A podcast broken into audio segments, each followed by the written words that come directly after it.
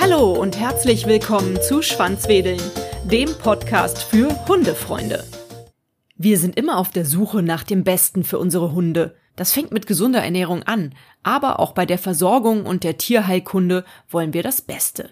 Speziell für die chronischen und die nicht akut lebensbedrohlichen Erkrankungen bietet die alternative Tierheilkunde Lösungen an. Melanie ist Heilpraktikerin und Tierheilpraktikerin. Sie lebt zusammen mit ihrem Mann und ihren Hunden im Kölner Norden.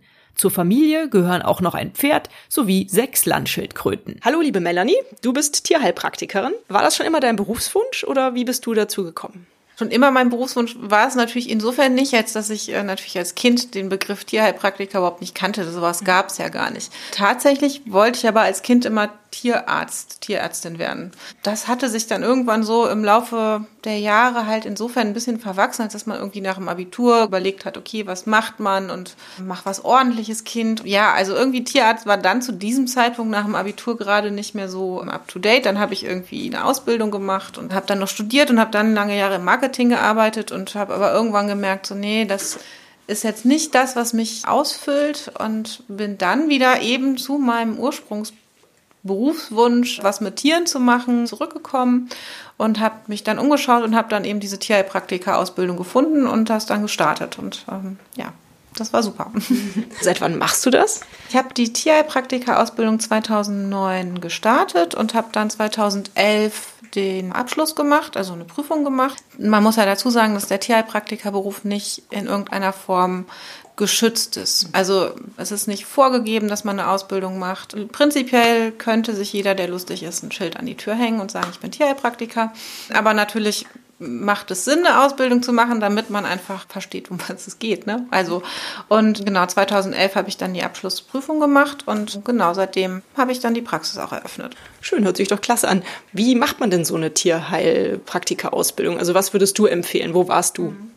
Es gibt mittlerweile sehr, sehr, sehr, sehr viele Institute. Ich habe meine Ausbildung damals bei der ATM gemacht, also Akademie für Tier-Naturheilkunde. Die haben ihren Sitz in Bad Bramstedt. Die gibt es auch schon sehr lange. Es wird geleitet auch von einem Tierarzt oder es sind auch sehr viele Tierärzte, die dort unterrichten. Grundsätzlich hat mir das dort sehr gut gefallen. Also wir haben dort eine sehr fundierte Ausbildung bekommen, wie ich finde. Zum einen eben eine schulmedizinische Ausbildung mit allem, was dazugehört, Pathologie, Physiologie, alles, was man wissen muss. Und zum anderen aber auch dann eben viel in die Naturheilverfahren reingegangen. Von daher, ja, fand ich die Ausbildung an dieser Schule gut. Wie das natürlich heute ist, ich weiß, hat sich ganz viel verändert und es gibt auch sehr, sehr viele andere Institute, Institute. Das kann ich jetzt natürlich so nicht beurteilen, weil ich werde schon oft gefragt, auch von Leuten nach Ausbildungs... Also was ich wichtig finde, wenn man jetzt sich was aussuchen will, ist zum einen, dass es wirklich fundiert ist, also dass man dort eben tatsächlich auch über Krankheiten lernt und auf der anderen Seite, dass man eben schon auch dieses Thema Naturheilkunde mitbekommt und möglichst viel Praxis natürlich dann auch bekommt. Mhm. Wie viel hast du dafür bezahlt? Also wie viel kostet so eine Ausbildung? Weißt du es ungefähr noch? Hm, ich weiß das nicht mehr genau, aber es ist nicht wirklich günstig. Das ging ja über zwei Jahre. Also das wird schon, also ich sag mal, zwischen 5.000 und 10.000 Euro mhm. würde ich sicherlich insgesamt mit. Dann fuhr man ja auch noch zu bestimmten Kursen hin und dann kommen ja noch die Reise- und Übernachtungskosten dazu. Ja, also in dem Dreh muss man, glaube ich, schon damit rechnen, dass man zwischen 5.000 und 10.000 Euro, aber auf den Cent genau weiß ich das nicht mehr. Ist jetzt für uns gar nicht so wichtig, aber du bist mhm. auch Heilpraktikerin, richtig? Also genau. auch für Menschen. Genau, das habe ich dann noch im Nachhinein angefangen, weil es einfach, ja, sich so ein bisschen auch ergeben hatte. Ganz oft wird man natürlich dann gefragt, dann kommen die Menschen mit den Tieren und dann hilft es gut und dann wird eben gefragt, oh, kann ich das auch machen? Ich hatte das tatsächlich oft bei den Blutegelbehandlungen, dass dann hinterher gefragt wurde, ach, ich habe auch so Arthrose, kann man das nicht auch mal bei mir machen? Und da habe ich gesagt, ja, prinzipiell ja. Anders als bei den Tierheilpraktikern ist es aber so, dass der Heilpraktikerberuf sehr wohl geschützt ist. Also das darf nicht jeder machen, am Menschen irgendwie behandeln. Und dementsprechend habe ich dann angefangen, noch die, die Ausbildung dann auch dort zu machen. Auch die ist nicht vorgeschrieben. Also welchen Weg man nimmt, Heilpraktiker zu werden, das schreibt dir jetzt keiner vor. Ich habe halt eine Schule besucht, auch wieder und habe viele Vorbereitungskurse gemacht, weil die Prüfung tatsächlich doch sehr, sehr schwierig ist, auch wenn es immer in den Medien gerade zur Zeit leider ja sehr viel anders dargestellt wird. Also es ist ja gerade schwierige Diskussionen, politisch auch. Aber es ist eine sehr schwierige Prüfung und man kann die auch nicht einfach so mal eben mit links machen, tatsächlich. Genau, und dann habe ich die 2017 dann noch gemacht und dann eben jetzt auch die, die Humanheilpraxis dann noch parallel, um eben da auch mit ja, den Menschen arbeiten zu können. Schön, ist ja eine tolle Kombination. Also ich finde das ganz klasse. Wer mit Tieren arbeitet, der arbeitet ja auch eh immer noch schon direkt mit den Menschen. Wie sieht denn so ein Tagesablauf in deiner Tierheilpraxis aus? Und ja, was für Fälle kommen denn so zu dir? Jetzt vielleicht vor allem auch ein bisschen auf die Hunde fixiert. Ein Tagesablauf ist tatsächlich immer extremst unterschiedlich. Deswegen, da kann man gar nicht sagen, das ist immer so und so, weil ich eben ja auch durch die verschiedenen Teile, also bei den Pferden bin ich natürlich viel unterwegs. Menschen mit Hunden kommen dann natürlich eher hierhin, sodass so ein äh, Tagesablauf echt immer sehr, sehr, sehr unterschiedlich ist. Aber das macht es ja auch spannend, dass mhm. es halt nicht so ist, dass man sagt, okay, ich sitze hier immer von 9 bis 18 Uhr in der Praxis und warte darauf, dass jemand kommt. Mhm. Ich mache natürlich auch immer Termine. Es macht gar keinen Sinn, eine Art Wartebereich zu haben oder so, weil so ein Termin bei mir anders eben als beim Tierarzt viel, viel länger dauert. Ich sag mal, unter einer Stunde ist man normalerweise nicht fertig. Wer kommt zu mir? Natürlich sind es eher die Tiere, die Hunde, sagen wir mal jetzt in dem Fall mit chronischen Erkrankungen. Also ganz, ganz häufig ist es natürlich so, dass die kommen, die schon alles andere durchhaben, quasi austherapiert sind. Das ist nicht immer so, ne? Aber das ist so der Klassiker, dass derjenige, der mit einem austherapierten Hund nicht mehr weiterkommt, sich dann irgendwann mal einen Tierheilpraktiker sucht und dann soll man da jetzt äh, ja einen neuen Ansatz finden, den man ja auch tatsächlich oft findet, weil man eben doch mit einem anderen Auge oft auf die Dinge guckt. Ganz viele Leute oder viele Hunde habe ich gerade in letzter Zeit mit so chronischen Magen-Darm-Beschwerden, ganz, mhm. ganz häufig chronische Durchfallerkrankungen. Und da ist so der Klassiker Weg, ne? man geht erstmal natürlich mit dem Durchfall zum Tierarzt. Häufig bekommt man dann ein Antibiotikum. Manchmal wird dort untersucht. Oft hat man Giardienbefall oder irgendwie äh, nach Würmern wird ja nochmal geguckt, aber dann hört es eben auch schon meistens mit der Diagnostik auf. Ja, dann beginnt oft so ein Kreislauf. Dann wird immer wiederkehrend Antibiotika gegeben und irgendwann wird man dann häufig in die Schiene, okay, Nahrungsmittelunverträglichkeit, Nahrungsmittelallergie gepackt. Dann kommt der Futtermarathon meistens dazu. Dann landet man irgendwann meistens bei irgendeinem vom Tierarzt empfohlenen Produkt, wo eigentlich gar nichts mehr drin ist. es wird und wird aber nicht besser. Das ist so der der Klassikerweg, den ich tatsächlich ganz häufig habe. Was machen wir dann hier anders, als es vielleicht beim Tierarzt äh, gemacht wird. Ich schaue dann tatsächlich häufig als allererstes mal mir die Darmflora an. Man kann Darmflora-Analysen machen. Dort wird eben geschaut, ne, wie sieht die Darmflora überhaupt aus? Sind die guten Bakterien noch vorhanden? Gibt es Bakterien, die dort nicht hingehören?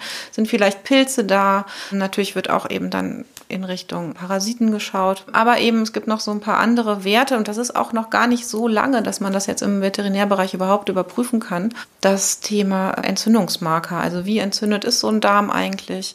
Weil ganz häufig nützt es mir gar nichts, wenn ich den 27. Futtermittelwechsel habe, mhm. die Darmschleimhaut aber so kaputt und sag mal löchrig ist, dass einfach gar nichts mehr wirklich verstoffwechselt werden kann.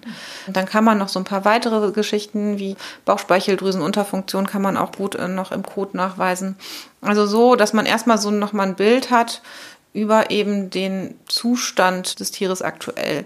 Und dann geht man halt hin und fängt an, da irgendwie mit einer Darmsanierung zu arbeiten. Gut, natürlich bleibt das Futtermittelthema nicht außen vor. Oft muss man wirklich dann gucken, was gibt man weiter. Aber das ist eben eine sehr individuelle Entscheidung dann auch. Was ist denn eine Darmsanierung, wenn ich fragen darf?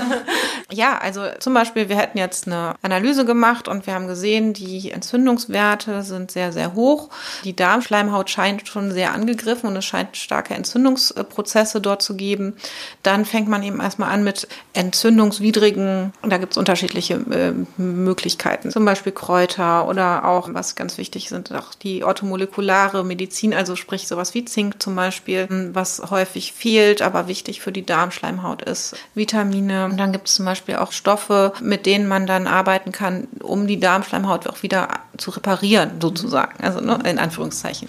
Sehr spannend. Du sagtest gerade, häufig kommen die Leute zu dir, die schon durchtherapiert sind, also die praktisch bei dir die letzte Hoffnung sehen, mhm. denke ich jetzt mal so. Woran liegt das? Ist die Bevölkerung immer noch so kritisch gegenüber Naturheilpraxen oder warum kommt man nicht direkt von Anbeginn zu dir, mhm. sondern geht vielleicht erstmal zum Tierarzt? Und welche Krankheiten denkst du sind beim Tierarzt auf jeden Fall richtig aufgehoben?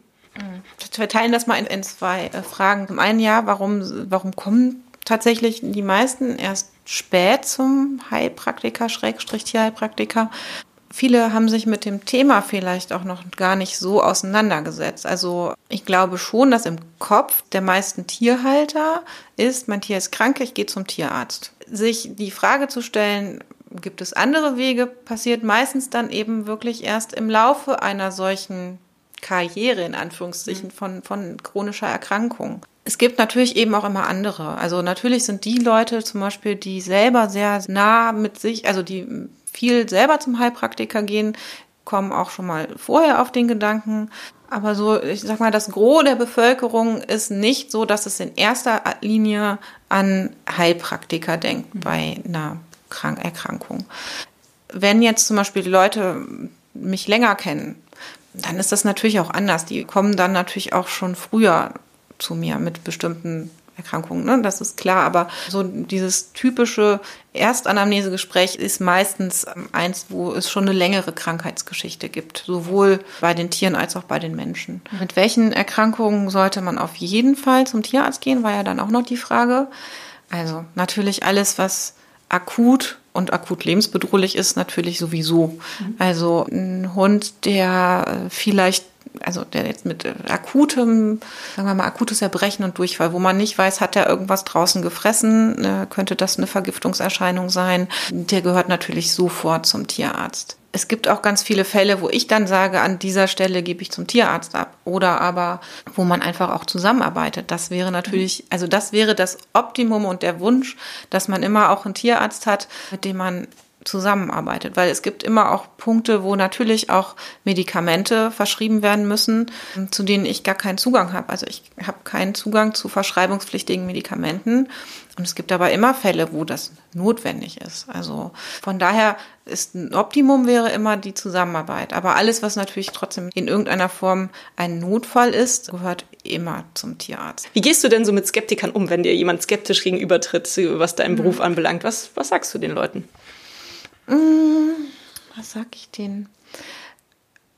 Also zum einen, ich finde erstmal, jeder hat seine Meinung und das ist ja auch in Ordnung. Dann würde ich halt fragen, ob es, äh, woher die Skepsis kommt, mhm. ob es aus Grund, aufgrund von eigenen Erfahrungen ist. Mhm. Was natürlich oft einem so entgegenhalt, ist so dieses, ach, Homöopathie zum Beispiel. Ne? Also viele setzen ja Heilpraktiker mhm. mit Homöopath gleich. Mhm. Das ist natürlich vollkommen also das ist, macht gar keinen Sinn, weil es gibt neben der Homöopathie eine sehr, sehr große äh, Spannbreite an naturheilkundlichen äh, Wegen. Mhm. Medizin, sei es Kräuter, sei es Vitalpilze. Deswegen ist es sehr breit. Ich selber bin eigentlich überhaupt kein klassischer Homöopath. Also es gibt in der Homöopathie eben auch noch verschiedene Wege, die man gehen kann. Ich arbeite eher, wenn dann so mit isopathischen Mitteln. Genau, aber prinzipiell würde ich dann halt erstmal fragen nach der eigenen Erfahrung. Wenn keine eigene Erfahrung, dann würde ich mir eben natürlich die Argumente anhören. Wie muss, also gerne genommen ist ja, ach, muss man ja, muss man ja dran glauben. Und dann würde ich zum einen erstmal ähm, vielleicht ein Beispiel nennen von gerade Tiere. Glauben die dran? Fragezeichen. Ist halt die Frage, ne? Oder ist es da der Placebo-Effekt des Besitzers? Hm, man weiß nicht. Wobei ich auch ganz klar der Meinung bin, wenn es einen Placebo-Effekt gibt, also es gibt einen Placebo-Effekt, ja, und wenn der ausreicht, um gesund zu werden, was gibt es Besseres? Wenn alleine der Glaube ja. daran, gesund zu werden, gesund macht, das ist das Optimum. Hm, richtig, hast du recht. Jetzt hatten wir eben ganz kurz über die Behandlung von Magen-Darm-Geschichten gesprochen. Aber welche anderen Anwendungsgebiete sind denn so typisch für Hunde, die jetzt hier in deine Praxis kommen? Mhm. Bewegungsapparatprobleme, also Gelenkschmerzen, Rückenschmerzen, alles, was äh, in die Richtung geht. Ja, auch andere chronische Erkrankungen, zum Beispiel Nierenerkrankungen, Lebererkrankungen. Das sind so mit die häufigsten eigentlich bei den Tieren. Also Bewegungsapparat und dann so dieses chronische diese chronischen Krankheiten. Ich habe mich ja ein bisschen schlau gemacht. Ne? Ich habe ja auf deiner Homepage mir angeguckt, was du so machst. Da gibt es ja so einige Therapien. Die Dorntherapie, Bioresonanz, Akupunktur machst du auch, das kennt man ja Wie sehen diese anderen Therapien aus und was machen die Blutegel eigentlich?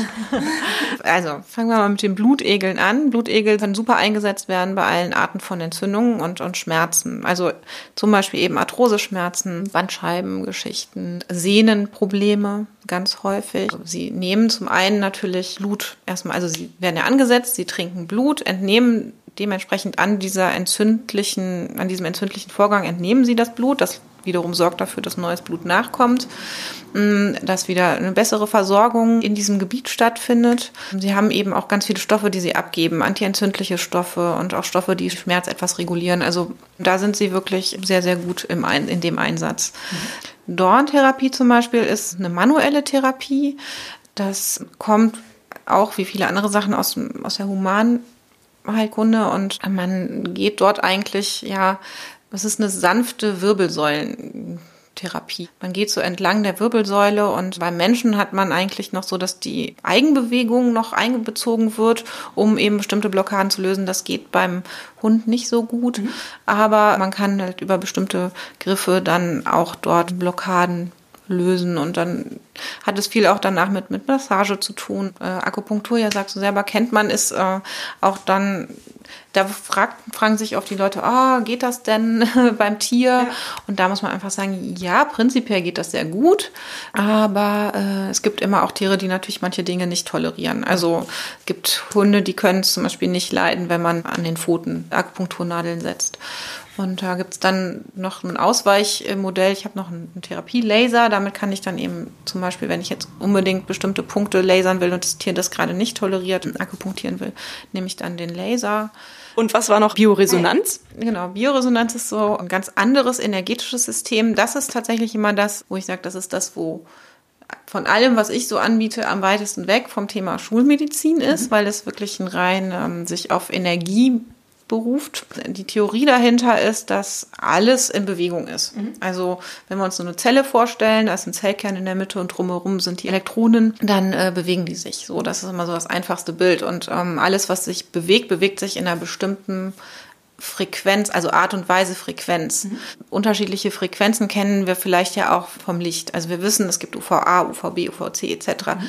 Das sehen wir ja so nicht. Wir können das nicht wahrnehmen. Wir wissen aber, dass es diese unterschiedlichen Frequenzen gibt und es gibt Dinge, mit denen man sie auch messen kann. Und so ein bisschen so ähnlich kann man sich das vorstellen, dass eben alle Zellen in ihrer eigenen Frequenz schwingen. Mhm. Und mit dieser Bioresonanzanalyse schaut man halt, wo finde ich energetische Beschwerden. Das ist nicht gleichzusetzen mit einer schulmedizinischen Diagnostik, mit einem Blutbild oder ähnlichem, sondern ich sehe das eher immer so als Ergänzung, mhm. zu gucken, gerade eben, wenn man komplexe Fälle hat, wenn man austherapierte Geschichten hat, dann ist man manchmal auf der Suche nach, wo gibt es noch andere Ursachen, die mhm. wir so vielleicht nicht nachweisen können. Dafür ist die Bioresonanzanalyse manchmal sehr, sehr hilfreich und man kann eben dann auch damit therapieren. Das ist so ein bisschen da sage ich auch, das ist so wie sich in die Sonne stellen. Ich gehe raus und bestimmte UV-Strahlen regen halt zum Beispiel in meiner Haut an Melatonin zu bilden und, und Vitamin D zu bilden. Das merken wir ja auch nicht. Mhm. Und so ähnlich ist es, wenn ich mich mit der Bioresonanz behandle. Dann setze ich mich bestimmten Frequenzen aus, die dem Körper eben mitteilen, dass er wieder auf anderen Frequenzen schwingen soll und sich somit selbst ähm, dieses Hilfe zur Selbsthilfe. Es ist ja immer so ein bisschen Naturheilkunde, versucht ja auch immer dieses sich selbst heilen wieder anzustoßen, mhm. so einen Anstoß zu geben in die Richtung. Mhm. Stimmt, das kenne ich auch. Also, dass man auch sagt, Naturheilkunde ist die sanfte Medizin. Bedeutet das dann auch immer, dass es länger dauert bei Heilungsprozessen? Immer ist schwierig zu sagen, weil es wirklich so unterschiedlich ist. Aber so grundsätzlich, ja, man muss schon ein bisschen mehr Geduld mitbringen. Angenommen, ne, ich habe jetzt Entzündung XY und einen bakteriellen Befall. Ich gehe zum Arzt, mhm. ich kriege ein Antibiotikum und das nehme ich fünf Tage und dann ist das Bakterium weg. So, das wäre ja der wünschenswerte Weg. Tatsächlich ist es ja auch nicht immer so. Mhm. Aber genau diese Denkweise ist es nämlich eben nicht. Es ist nicht, ich, äh, ich komme, ich nehme Globuli A bis Z oder Kräuter X und in fünf Tagen geht es mir wieder gut. Das kann natürlich bei einem akuten Problem schon der Fall sein. Also wenn jetzt jemand mit einem ganz akuten Durchfall kommt, dann natürlich kann es in zwei, drei Tagen auch wieder gut sein, je nach Ursache des Geschehens. Aber ähm, wenn ich jetzt über chronische Erkrankungen spreche, die sich meinetwegen immer zwei, drei Jahre hingezogen haben, bis sie zu einem Punkt kommen, wo nichts mehr geht, da kann man nicht davon ausgehen, dass das in einer Woche wieder gut ist. Deswegen, da muss man immer auch so ein bisschen das Verhältnis sehen. Ne? Akute Erkrankungen gehen dann auch schon mal schneller weg und Dinge, die sich chronisch aufgebaut haben, braucht der Körper auch wieder länger, um ins Gleichgewicht zu kommen. Das hört sich logisch an, klar. Da kommen wir mal zu den Kosten. Das ist ja bestimmt für meine Hörerinnen und Hörer auch ein ganz interessantes Thema. Ist es vergleichbar mit dem Tierarzt? Gibt es da irgendwelche Sätze? Entscheidet da jeder Tierheilmediziner selber, wie viel Geld er den Patienten abknüpft, sage ich jetzt mal. Also es gibt von unserem Verband, also vom Tierheilpraktikerverband, gibt es schon äh, auch bestimmte Richtlinien, an die äh, man sich so anknüpft. Aber grundsätzlich ist es ein freier Beruf, der selber entscheiden kann, wie er seine Preise macht. Ist es teurer als beim Tierarzt? Jein. Vielleicht ist der Einstieg teurer. Also dadurch, dass die Menschen und Tiere, die hier hinkommen, erstmal diese sogenannte Erstanamnese machen, ist vielleicht dieser Einstieg etwas teurer, als wenn ich einfach nur beim Tierarzt meine fünf Minuten habe. Mhm. Dafür muss man aber eben auch sehen, dass man sich immer mindestens eine Stunde eigentlich Zeit nimmt, dass ich mich dahinter hinter noch hinsetze, die ganze Analyse mache, auswerte, alle Laborergebnisse auswerte etc. und dann eben einen individuellen Therapieplan erstelle. Das heißt, meine Arbeit dauert auch viel länger als die, die der Tierarzt macht. Deswegen kann man das nicht eins zu eins vergleichen und ja, der Einstieg ist vielleicht dann erstmal nochmal höher. Ich höre leider eben aber auch sehr oft, ich habe jetzt schon so viel Geld beim Tierarzt gelassen, jetzt ist das dann auch noch teuer. Ja, das stimmt, aber ich muss halt auch von dem Beruf leben. Deswegen kann man es dann eben auch nicht äh, günstiger verkaufen. Ja, das ist dann manchmal schon so ein Satz, den man hört, aber das, ist, das kann ich dann leider auch nicht ändern. Ja. Ja, da brauchst du dich ja gar nicht zu rechtfertigen. es ist ja nun mal so. Aber was ist denn jetzt überhaupt dieses Erstanamnese-Gespräch? Vielleicht erklärst du das nochmal. Was mhm. passiert da? Da geht man einfach nochmal wirklich hin und hört sich von Anfang an wirklich die Geschichte an. Also für mich ist immer wichtig, womit hat es angefangen? Welche Symptome waren zuerst da? Wie hat sich dann entwickelt? Was wurde alles bisher schon therapeutisch gemacht, was wurde alles untersucht. Ja, das ist halt dann so diese ganze Geschichte, was wird aktuell an Medikamenten gegeben, was wird aktuell gefüttert und dann natürlich eben sich das Tier auch anzugucken, im Bild vom, vom Tier, vom Zustand, von natürlich eben auch, also die psychischen Faktoren spielen auch eine Rolle. Ne? Ist das Tier ausgeglichen? Ist es eher ein ängstlicher Charakter? Solche Sachen. Und dann nimmt man das halt, also ich nehme dann alle Informationen, die ich bekommen habe und werte die aus und erstelle daraufhin den Therapieplan oder sage halt zum Beispiel, ähm, ich möchte, dass wir das und das noch untersuchen und dann wird halt entschieden, schicke ich noch Dinge ins Labor oder muss nochmal ein Tierarzt mit einbezogen werden oder solche Sachen. Mhm. Spannend. Wirklich hört sich nach einem sehr spannenden Beruf an. Bist du denn glücklich mit deinem Beruf? Ja, auf jeden Fall. Sehr. du hast ja auch sehr viel Zeit, Energie, ja, Geld auch reingesteckt, um so weit zu kommen. Ich denke mal auch schon, die Ausbildung hat wahrscheinlich Spaß gemacht, oder? Ja, auf jeden Fall, wobei es natürlich auch immer, äh, also sonst hätte ich es ja nicht gemacht. Ne? Und, aber es war natürlich auch eine harte Zeit, weil ich hatte ja zu dem Zeitpunkt auch noch einen normalen Job, in mhm. Anführungszeichen. Ja, man braucht schon sehr viel Enthusiasmus, um das dann auch am Ende so durchzuziehen. Das heißt, ich glaube, so ein bisschen ist das Problem, dass viele das starten, weil sie gerne was mit Tieren machen möchten. Das klingt alles toll. Schreiben mich auch oft äh, junge Leute an und sagen, ne, ich würde so gerne in die Richtung gehen. dann sage ich mal, ja, das ist auch, das ist toll, aber es macht zum einen auf jeden Fall Sinn, erstmal einen Beruf zu lernen, wo man ja, wo man einen Beruf hat, also eben weil der Tierheilpraktiker nicht anerkannt ist in irgendeiner Form.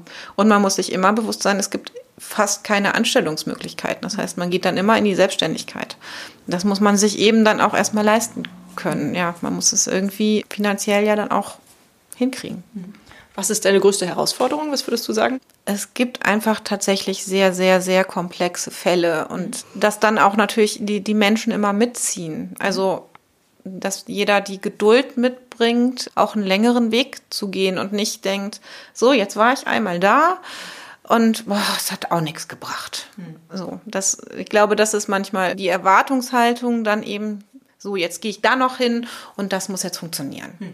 Und wenn das nicht nach zweimal funktioniert hat, dann war es der nächste Versuch, der gescheitert ist. Und da würde ich mir halt einfach wirklich wünschen, ja, die, dieses, diese Geduld und ähm, dass die Leute sehen, dass es ein Weg zu gehen ist, den man auch gemeinsam geht und den man partnerschaftlich geht und mit Höhen und Tiefen. Und das würde ich mir sehr wünschen. Du hast auf deiner Homepage auch erklärt, du hast eine ganz besondere Philosophie in deiner Arbeit. Vielleicht magst du das nochmal erklären. Du meinst, warum ich mir den Namen auch ausgesucht ja, habe? Genau. Ja, äh, das ist ja auch so äh, pro Animo.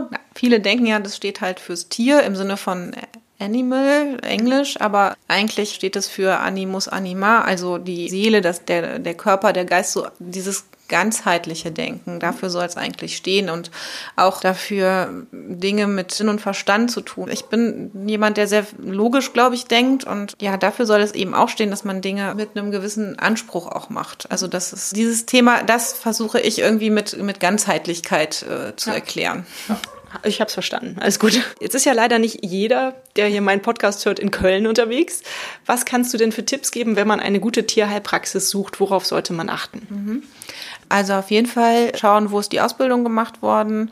Es gibt halt den Verband Freie Tierheilpraktiker e.V. Auf der Seite kann man auch immer nachschauen. Die haben auch eine Karte, wo in der Umgebung sich äh, der nächste Tierheilpraktiker befindet. Und das wäre immer so mein erster Weg. Oder wenn ich Anrufe habe von weiter weg, dann gehe ich selber auf die Seite und schaue, welche Kollegen sind dort in der Gegend. Im besten Fall kenne ich vielleicht irgendjemanden und ansonsten suche ich mir die halt auch dort äh, darüber raus.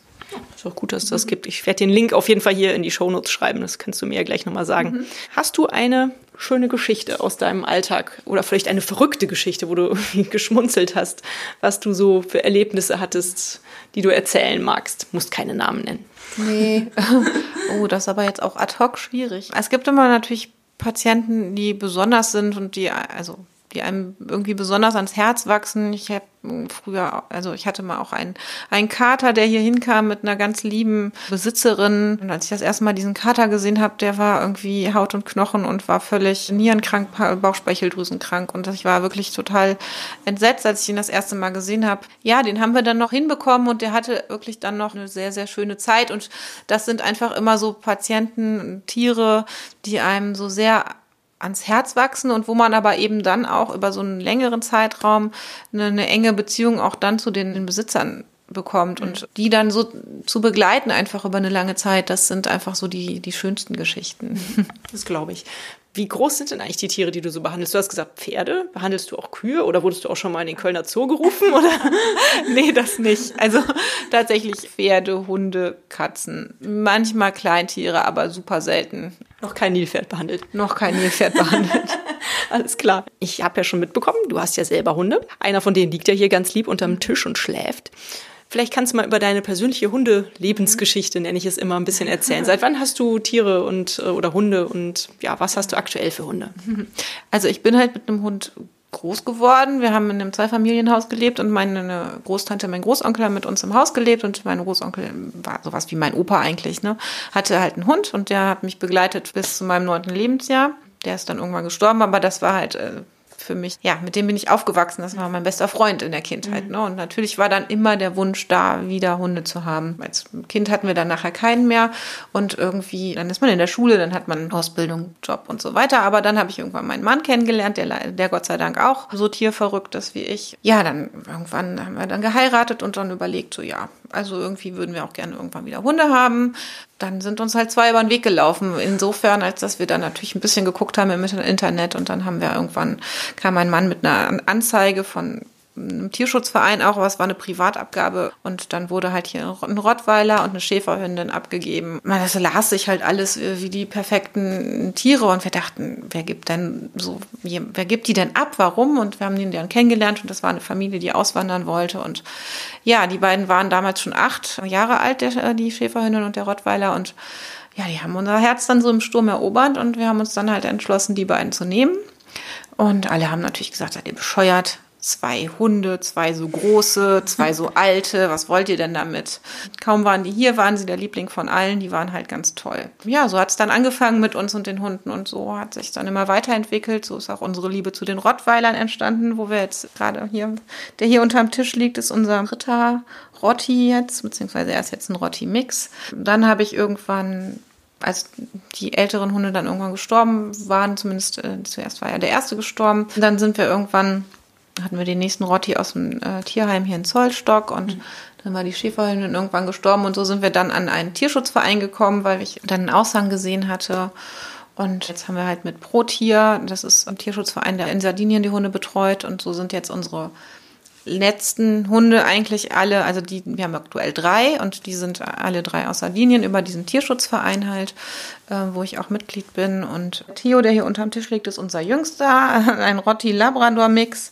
Und die anderen beiden, die Mädels sind, die älteste ist, also die ist jetzt acht und ist ein, ja, das ist halt immer, ne, man weiß ja nicht, was so drin ist. was Kleines, Weißes, Wuschiges. Und die mittlere, die ist so ein, ja, Jagdhund, irgendwas Mix mit sehr viel Temperament. Aber das ist ein schönes Thema. Ich habe schon viel über den Tierschutz berichtet. Bist du ein absoluter Tierschutzfan dann, wenn ich das mal so äh, deuten darf? Und ihr habt gute Erfahrungen mit den Hunden aus dem Tierschutz gemacht? Ja, auf jeden Fall, mhm. auf jeden Fall. Also unsere Hunde waren alle äh, aus dem Tierschutz, wobei die ersten natürlich dann eben nur über einen Tierschutzverein vermittelt waren, aber eigentlich eben aus dem privaten Umfeld kamen. Und alles danach war war alles Tierschutzhund und ja, ich habe keine schlechten Erfahrungen damit gemacht. Gute Werbung für den Tierschutz. die nächste Frage, hast du einen Top-Tipp für Hundehalter? Also ich frage eigentlich immer alle meine Interviewpartner irgendwie eine Empfehlung oder eine Bitte vielleicht auch, was dir häufig auffällt im Alltag. Mhm. Also ein Top-Tipp ist auf jeden Fall, sich gut mit dem Thema Futter auseinanderzusetzen, weil Ernährung einer der wichtigsten Bausteine ist. Ich bin da überhaupt kein Verfechter von irgendeiner bestimmten Ernährungsform. Also ja, ich selber barfe, aber ich würde äh, erwarte nicht, dass alle Leute, die zu mir kommen, barfen, überhaupt nicht. Aber sich kritisch mit dem Thema auseinanderzusetzen und sich zu fragen, was man eigentlich füttert, das finde ich als einen der wichtigsten Punkte. Mhm.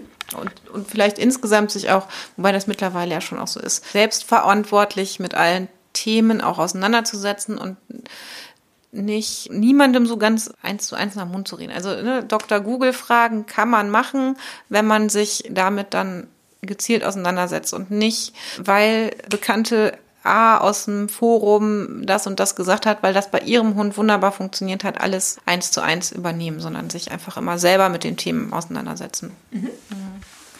Sehr vernünftig. Und vielleicht hast du noch einen schönen Buchtipp für unsere Zuhörer. Gerne was, was halt auch mit deiner Profession zu tun hat, mhm. wo man sich vielleicht noch ein bisschen mehr informieren kann über die Arbeit. Es gibt auf jeden Fall dieses Schwarzbuch Tierarzt, das ist eigentlich ganz gut. Weiß ich aber jetzt gerade nicht mehr von wem das eigentlich ist. Finde ich raus.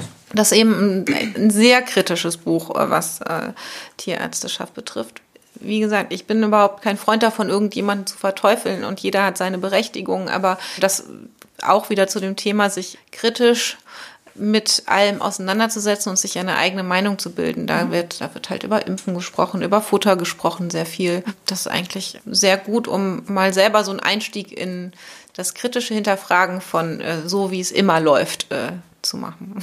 Mhm, super, vielen Dank. Hast du noch irgendwas auf dem Herzen, was du den Hörerinnen oder Hörern sagen möchtest? Ja, ich freue mich natürlich, wenn jemand sich das hier anhört und sich dafür interessiert und gerne kann man mich auch einfach anschreiben und ja, Fragen stellen, ob man irgendwie mit bestimmten Themen, weil das ist immer so ein bisschen, dass die Leute nicht genau wissen, kann ich damit zu dir kommen und mhm. einfach gerne immer fragen. fragen kostet nichts. Genau, super. Dann werde ich also deine Homepage auch hier verlinken und bedanke mich ganz herzlich für das nette Gespräch. Dankeschön, ja, liebe danke Melanie. Dir. Danke dir. Krankheiten bei unseren Fellnasen sollten wir also mehr aus einem ganzheitlichen Denken heraus betrachten.